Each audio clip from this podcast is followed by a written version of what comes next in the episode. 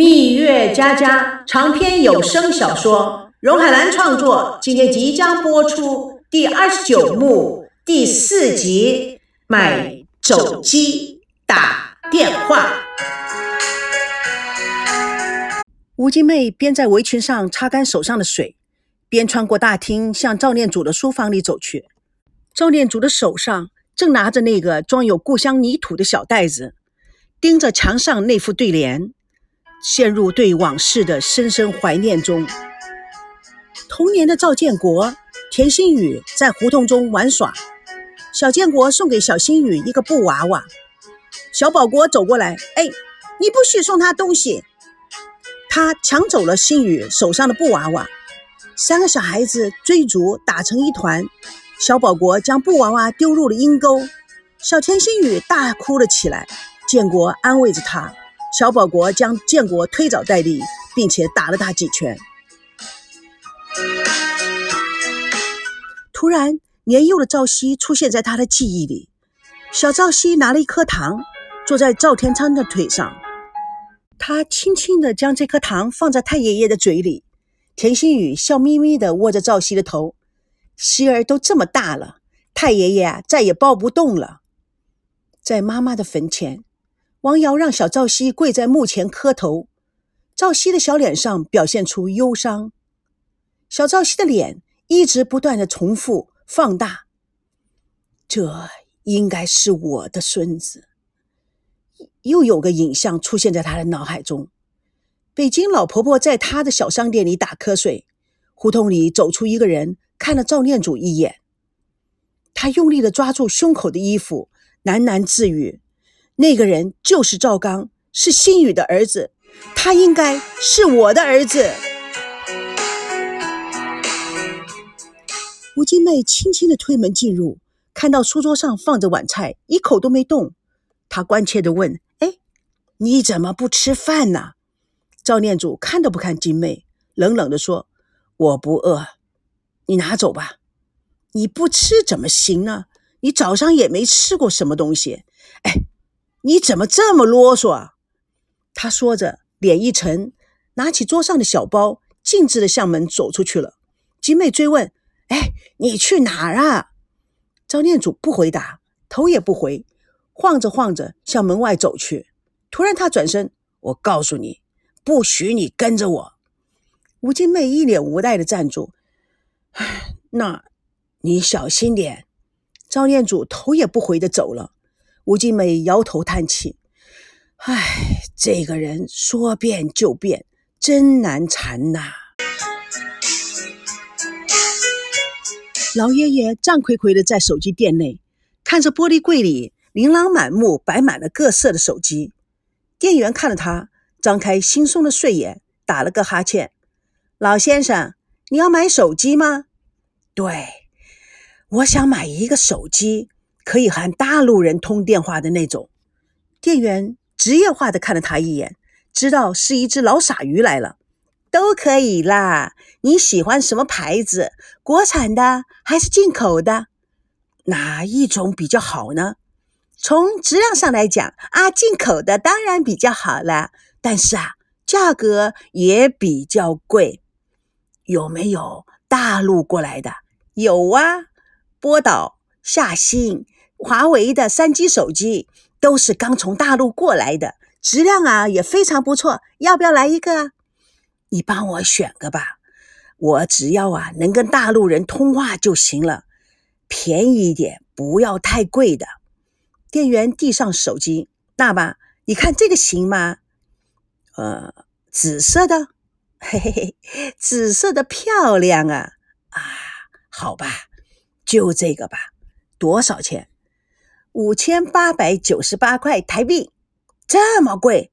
哎呦，这是最便宜的了！阿老先生一分钱一分货，这电话对你一定非常的重要。你要知道，啊，金钱和快乐永远成正比。你确定是可以跟大陆人通电话？店员忍住了笑，故作认真状。哎呦，我用人格担保，老先生。不可以打，你随时来找我，我免费给你换。他拿出名片，指着上面的地址。老先生，你看，你不满意随时回来啊。我们做生意的最重要的就是信用，对不对？赵店主颇为高兴，一面递上钱，好好听你的，就这个。嗯，那你要什么卡呢？卡？什么卡？手机的卡号啊，就像每一个人一出生就要有一个名字一样，才能从名字啊辨出那个人是谁。哦。那个号码，哎，不是买了手机里面都有的吗？手机本身呢是没有卡的，都是装上去的。哦，那你帮我挑一个。好的，啊，你看这个号码行吗？零九五五五八三七二八。哦，这么长啊？有没有短点的？店员笑眯了眼。啊，手机号码都是这么长的。啊，行啦。你帮我装起来吧。好的，店员拆开包装，装上卡。您试试。呃，要怎么用啊？店员示意给他看，只要按这个键就行了。接电话直接按这个键就可以接了。打电话呢，你拨打号码，然后再按这个键。哦，这么多的按键啊！店员又耐心的教了他一次，啊，我知道了，谢谢你。张店主小心翼翼的包起了手机，高兴走出店，又返回。啊，请问，那我现在可以打喽？没问题，打给大陆啊，任何人都可以。哎，我 只打给一个北京来的孩子，只打给他一个人。赵念祖嘴角充满了幸福。嗯，只打给他一个人。台南大街上，孙娜正对着镜头录播。从十世纪河南人在此建立热兰遮城开始，台南便打开了开发史的第一页。台南是台湾开发的起点，低回不断的追想曲。吟唱着它曾有的繁华与美丽。台南孔庙为全台最早的文庙，建于明永历十九年（西元一六六五年），由陈文华提议兴建，并亲自掌理文教，设定科举制度，故号称全台首学。大殿内并无柱子以及回廊，而以伸出墙外的排梁插拱支撑。殿前有一个小型的平台，为典礼时跳八玉舞的场所。府城隍庙为二级古迹，建于明正时期，是台湾最早兴建的城隍庙。因当时台南为台湾府城所在，故称为府城隍庙。庙前殿高悬着一块而来了匾额，风趣幽默，透露出一股醒世劝人的意味。他们又匆匆忙忙地赶到了下一个景点——安平小炮台。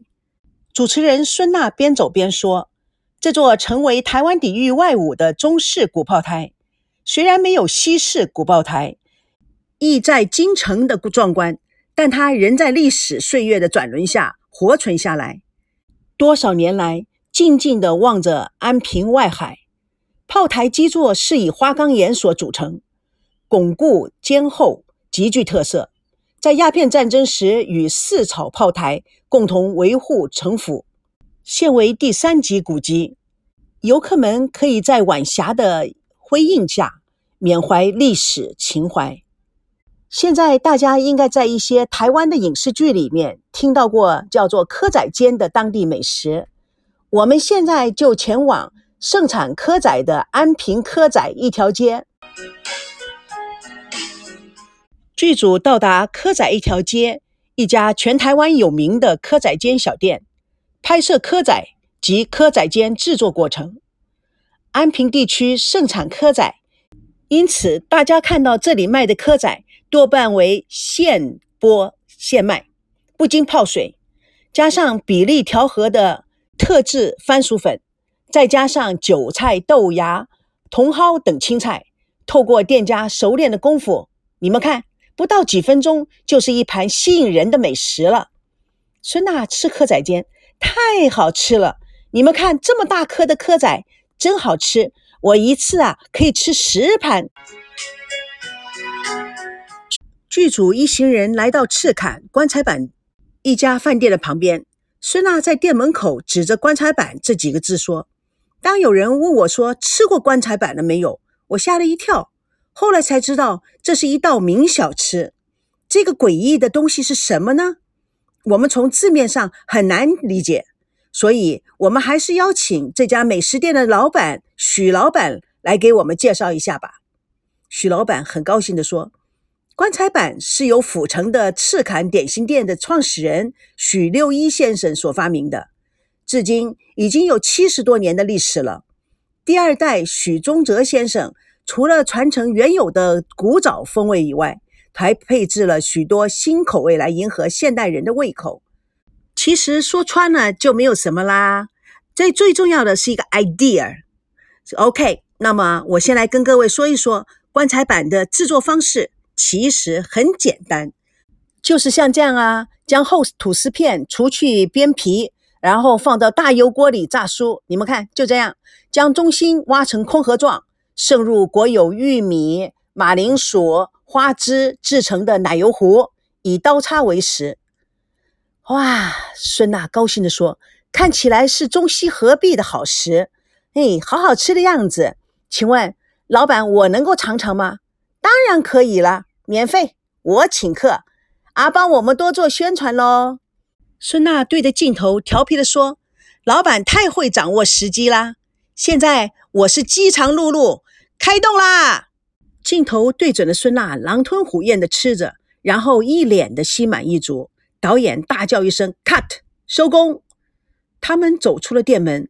孙娜抚摸着肚子，好饱哦。好了，可以收工回家了。没想到导演立刻说：“嘿，孙娜，今天还没结束呢，还有两家美食店要采访，你可不能吃饱了就跑了。什么？不是说今天只访问两家吗？后来呀，又增加了两家，这样子啊，咱们就可以剪成三集了。”赵美娇兴冲冲跑过来：“哎，你们还在这里说什么？赶快呀！”他看了一眼孙娜：“我早就告诉你，假装的吃两口就行了，你非要吃一盘。”吃撑了，你怪谁呀？你这个人说话怎么这样不讨人喜欢？我谁也没怪呀。那就快一点，还有两家呢。导演怕孙娜发脾气，赶紧打圆场，来得及，来得及。赵熙、赵维康都小心翼翼地看着孙娜，孙娜倒是出乎了大家的意外。呵呵，好吧，大不了等一会儿就少少的尝一点就欧了。蜜月佳佳与你为伴，主播荣海兰与各位空中相约，下次共同见证第二十九幕第五集《国宝熊猫》。